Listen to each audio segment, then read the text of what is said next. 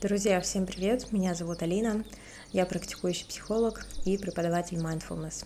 Это мой подкаст «Чистое сознание». В этом выпуске я хочу поговорить с вами на тему того, как найти партнера на всю жизнь.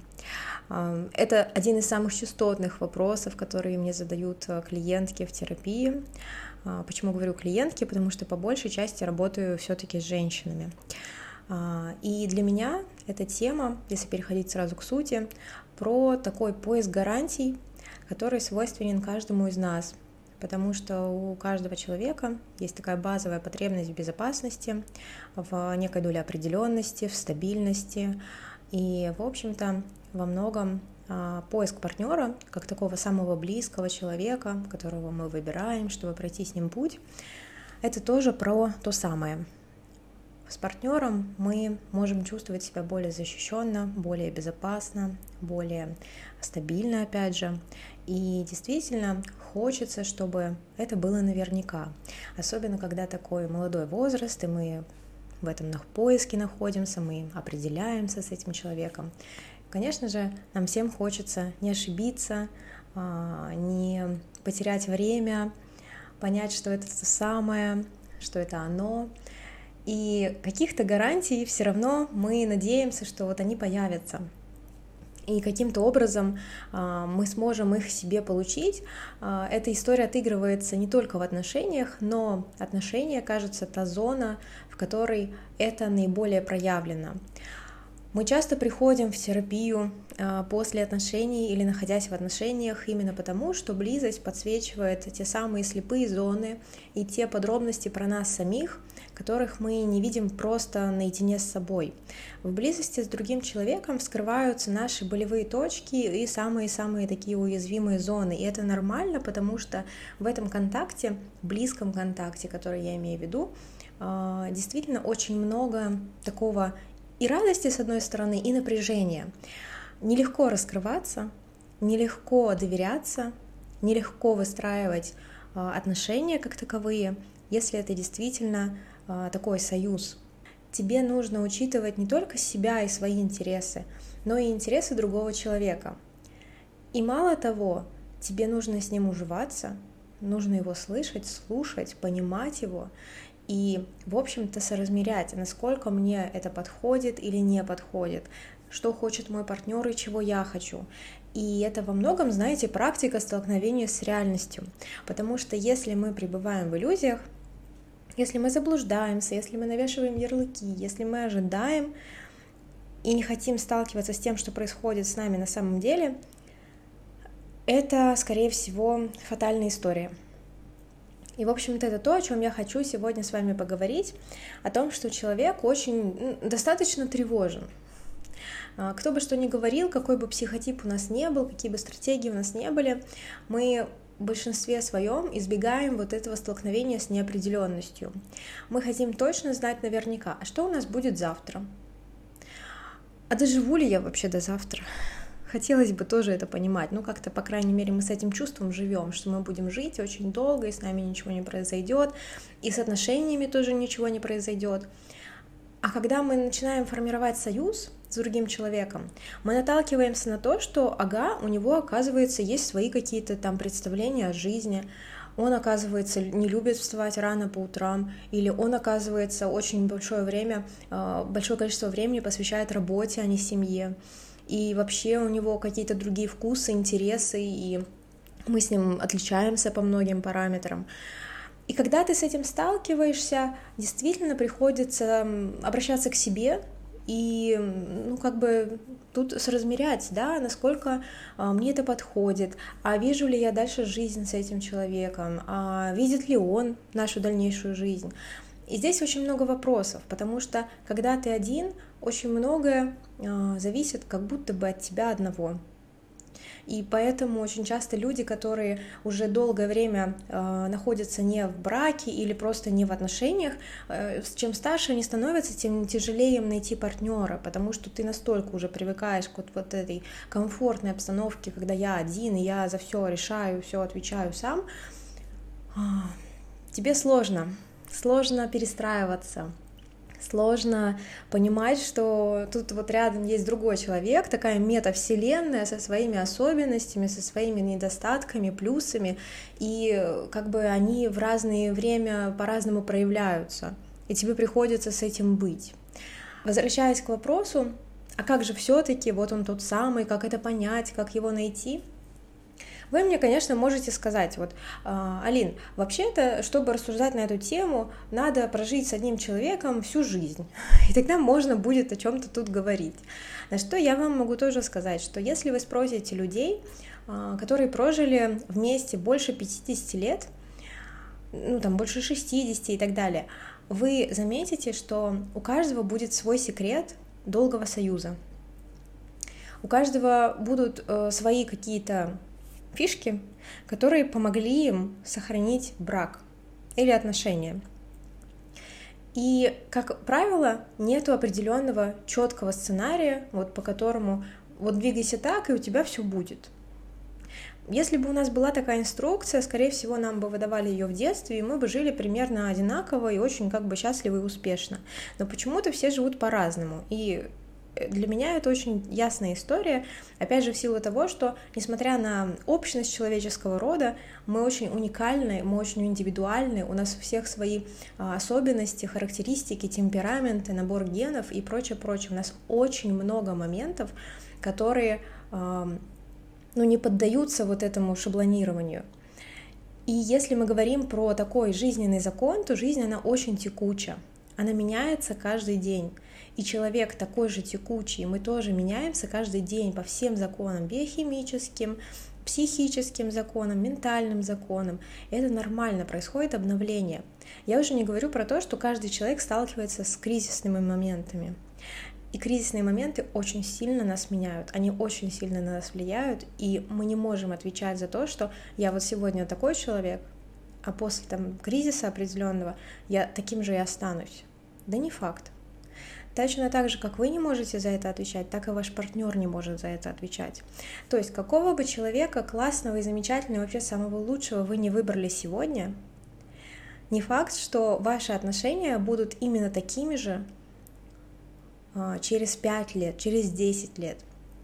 Не то, что не факт, а сто процентов они не будут такими же, потому что вы оба меняетесь, климат в паре меняется, взгляды меняются – и в целом пара как такой, ну, не то что институт какой-то социальный, мне не очень нравится эта категория, но как э, такая единица, она тоже очень текучая, она тоже очень меняющаяся.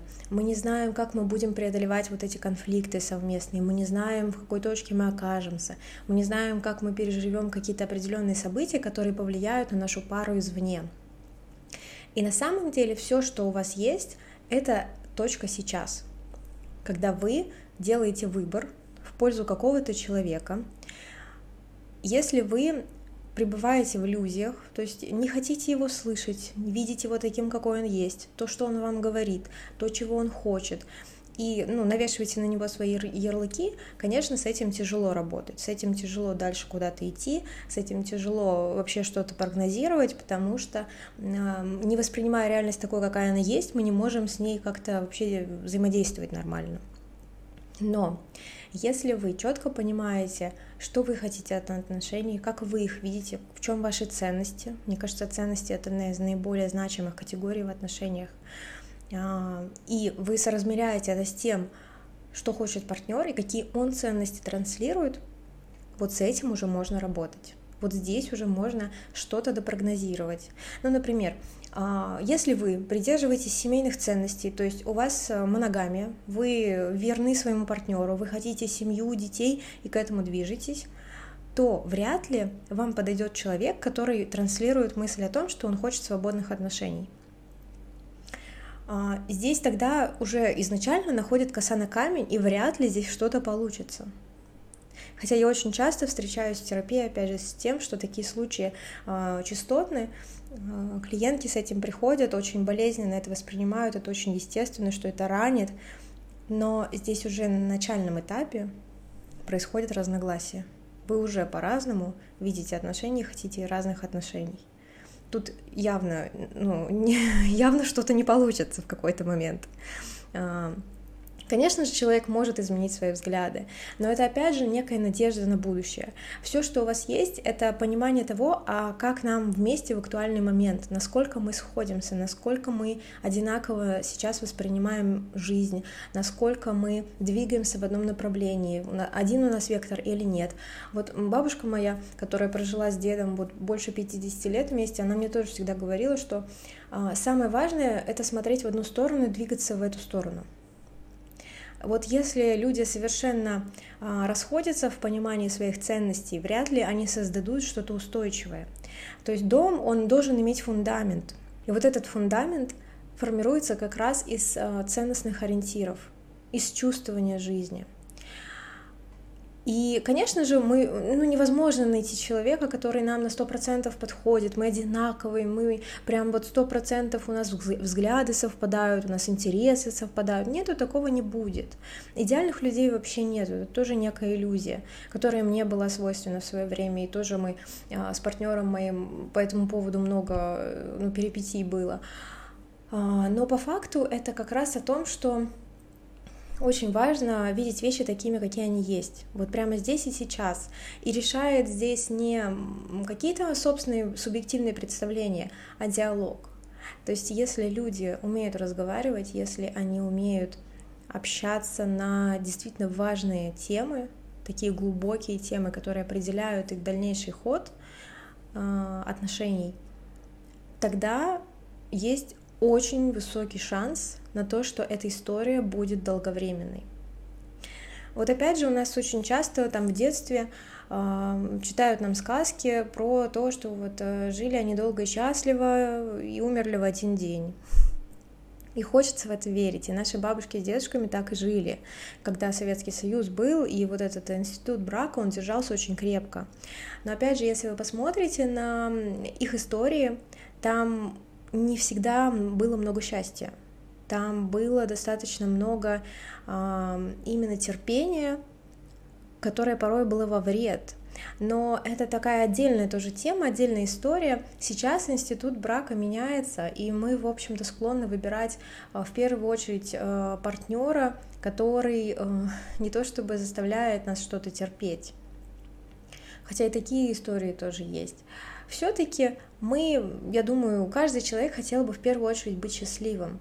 И партнер это как такое очень весомое, очень важное и значимое дополнение уже к той цельности, которую ты ощущаешь внутри. Мне кажется, что когда встречаются именно две цельные личности, когда э, есть понимание того, э, что мы хотим, насколько это сейчас нам подходит, насколько мы сонастроены в этом, а, вот здесь действительно есть а, некая доля гарантии на то, что все будет хорошо, потому что люди готовы совместно это решать, совместно над этим работать. Вот если есть обоюдное желание строить эту жизнь совместно и решать какие-то возникающие вопросы, тогда да, тогда это тот самый партнер, который, скорее всего, а, будет с вами долгий отрезок времени. Мне не нравится выражение «на всю жизнь», потому что, возвращаясь к жизненному закону, ни один человек не знает, что будет завтра по-настоящему. Мы можем себе строить графики, мы можем строить расписание, планирование, чек-листы и прочее, но а, по факту есть события, и вы заметите по своему жизненному опыту, есть события, которые вы никак не могли предугадать, и, возможно, слава богу. Потому что, конечно же, есть вещи, которые знать бы не хотелось заранее. Ну, мне точно, не знаю, как вам. А, вот, Поэтому, когда человек не принимает вот этот жизненный закон, что он не все может проконтролировать, он не все может решить, его стратегическое э, мышление не работает во всех сферах жизни, то есть есть какие-то факторы, которые от нас не зависят, а, Естественно, это ранит, с одной стороны, с другой стороны учат э, не то чтобы принятию, это такое тоже сложное очень понятие, но, по крайней мере, учат с этим уживаться. Учат маневрировать, учат э, работать с этим, учат стойкости некой, силе тоже какой-то моральной, потому что любой момент, который возникает у вас, возникает в паре, э, какой-то кризисный момент, он про некую проверку про то, насколько вы сейчас совместным образом будете это преодолевать, про уровень готовности это преодолевать. И, конечно же, обычно такие моменты очень хорошо показывают, а что для человека важно на самом деле. И здесь, опять же, вы можете обращаться к себе и задавать себе вопрос, а, я хочу быть с этим человеком. А мы равное количество усилий прикладываем для того, чтобы мы были вместе, и мы вместе работаем над отношениями, или тут уже а, реанимирование дохлой лошади. Поэтому мне кажется, что вот этот вопрос, а как найти партнера на всю жизнь, это про вопрос, а, который возвращает нас всегда к настоящему. Вот что происходит прямо сейчас, то и определяет ход ваших дальнейших отношений. Никакое не будущее, не вот эти вот замки эфемерные, а как раз именно то, а, где вы стоите сейчас и как вы с этим обращаетесь. Вот это самое важное. Ну все, написала вам уже на 16 минут. Надеюсь, что было что-то ценное что-то важное. Буду очень рада вашим лайкам, комментариям, обратной связи любой. А, это мое субъективное мнение, все, чем я с вами делюсь, поэтому, возможно, у вас своя точка зрения, и она имеет место быть. Я всегда очень рада услышать ваши пожелания, и в целом радуюсь, когда вы даете какой-то отклик. Всем хорошего дня!